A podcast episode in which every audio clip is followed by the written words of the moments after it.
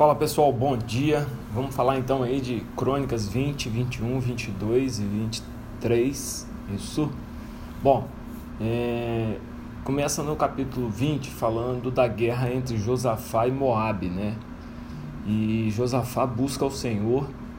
E, e tem um, um versículo 2, na verdade, versículos interessantes no capítulo 20, em que mostra a fidelidade de Josafá, né? Olha só o capítulo, olha só o versículo 13 do capítulo 20. E todo Judá estava em pé diante do Senhor, como também as crianças, as mulheres e seus filhos. Ou seja, estava todo mundo, a sua família e todo o povo buscando ao Senhor. Versículo 15.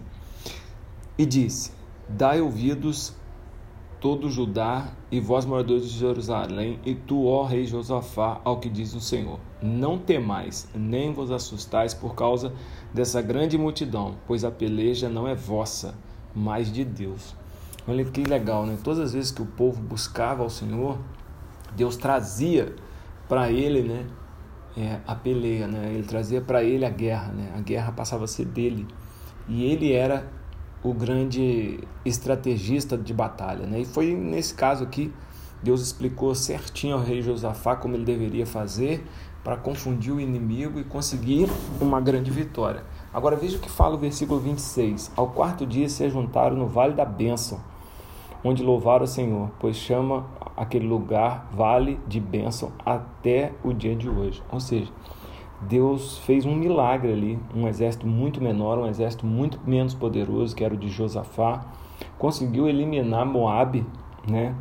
Na verdade, eram dois reinos que tinham ido contra é, Josafá, e ele conseguiu eliminar os dois reinos nesse dia, tanto Moabe quanto Amon. E o nome de Josafá ficou conhecido, né? Então veja, uma grande batalha gerou uma grande vitória que gerou uma grande fama. E Josafá teve paz porque os seus inimigos ficaram com medo dele, porque falaram, puxa, ele destruiu Moabe e Amon junto, vamos ficar quieto, né?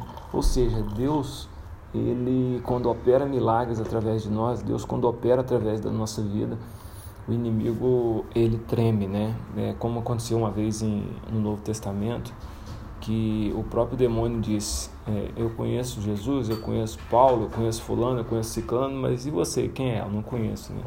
Ou seja, o inimigo ele tende a conhecer quando a gente faz as coisas em nome de Jesus. Aí a gente entra no capítulo 21, onde Jeorão reinava em Judá, né? Ele substituiu Josafá e Jeorão fez o que era errado, né? Ele matou seus irmãos e o pior de tudo, né? Ele se casou com a filha de Acabe. Acabe foi o pior rei que já passou pelo, pelo, pelo povo. E ele não só casou com a filha de Acabe, como ele ouvia Acabe, como Acabe era o seu conselheiro. E foi um dos piores reis que, que a gente teve ali em Judá, foi Jeorão, por causa da influência de Acabe. E olha o que diz o versículo 15, né? Deus falando para ele.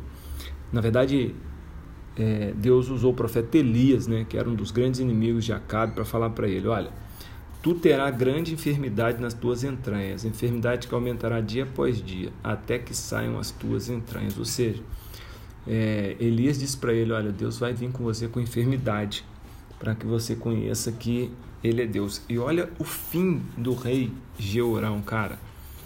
Era ele da idade de 32 anos né, quando começou a reinar, e reinou oito anos. E se foi sem deixar saudades, ou seja, o cara morreu com 40 anos, teve um reino curto de apenas oito anos, e a Bíblia relata que ele partiu sem deixar saudade. E muitas vezes, pessoal, eu fico perguntando, né, qual, qual saudade nós vamos deixar na nossa casa, no nosso povo, na nossa família, na nossa comunidade, né?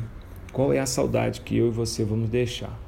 Bom, depois que morreu então o rei, o... no seu lugar assumiu Acasias, e Acasias também eh, era aconselhado por Acabe. Na verdade, Acabe aconselhava sua mãe e a sua mãe aconselhava Acasias, né? É, e Geu, num só dia, ele fez um ato muito interessante, que ele conseguiu matar os dois reis, né? Ele conseguiu matar o rei Jorão e ele conseguiu matar o rei Acasias. Jorão e Acasias eram rei de Judá e Israel. E Geu, então, num, num dia só, conseguiu eliminar da terra A Bíblia diz que é, Geu, na verdade, fez justiça, né?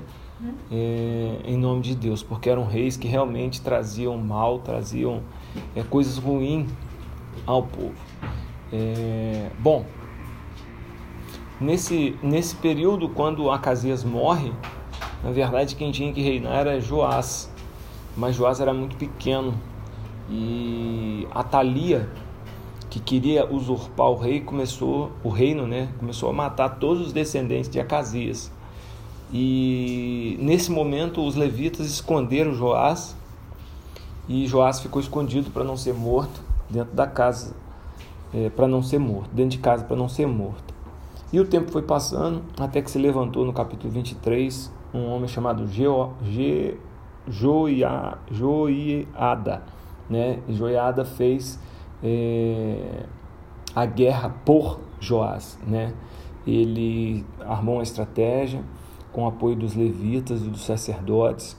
Ele guardou Joás dentro do templo, não deixou ninguém entrar no templo, dividiu os guardas em três partes, em todas as entradas de Jerusalém, e ele então empossou Joás como rei de Israel e Atalia, né, que teria usurpado o reino, que matou a descendência né, é, de Acasias, que matou a descendência, na verdade não era nem a descendência de Acasias, era a descendência de Josafá. E então jo, Joiada matou Atalia e a partir daí Joás então assume o trono do, de Judá. Bom, foram quatro capítulos, pessoal, o, algumas coisas muito interessantes. Uma delas é a fidelidade de Josafá com a sua família e todo o povo. E a gente vê o quanto Deus abençoou o povo quando era Josafá. E por outro lado, a gente vê Acasias, né? E, e Georão, que foram aconselhados por Acabe, a gente vê o quanto eles trouxeram de dor para o povo e a gente vê o quanto eles morreram sem deixar saudade, sem deixar lembrança. E a gente vê o quanto é, o líder ele faz diferença na frente do povo. Quando era Josafá que buscava ao Senhor, a gente viu o povo inteiro clamando ao Senhor e tendo vitórias espetaculares.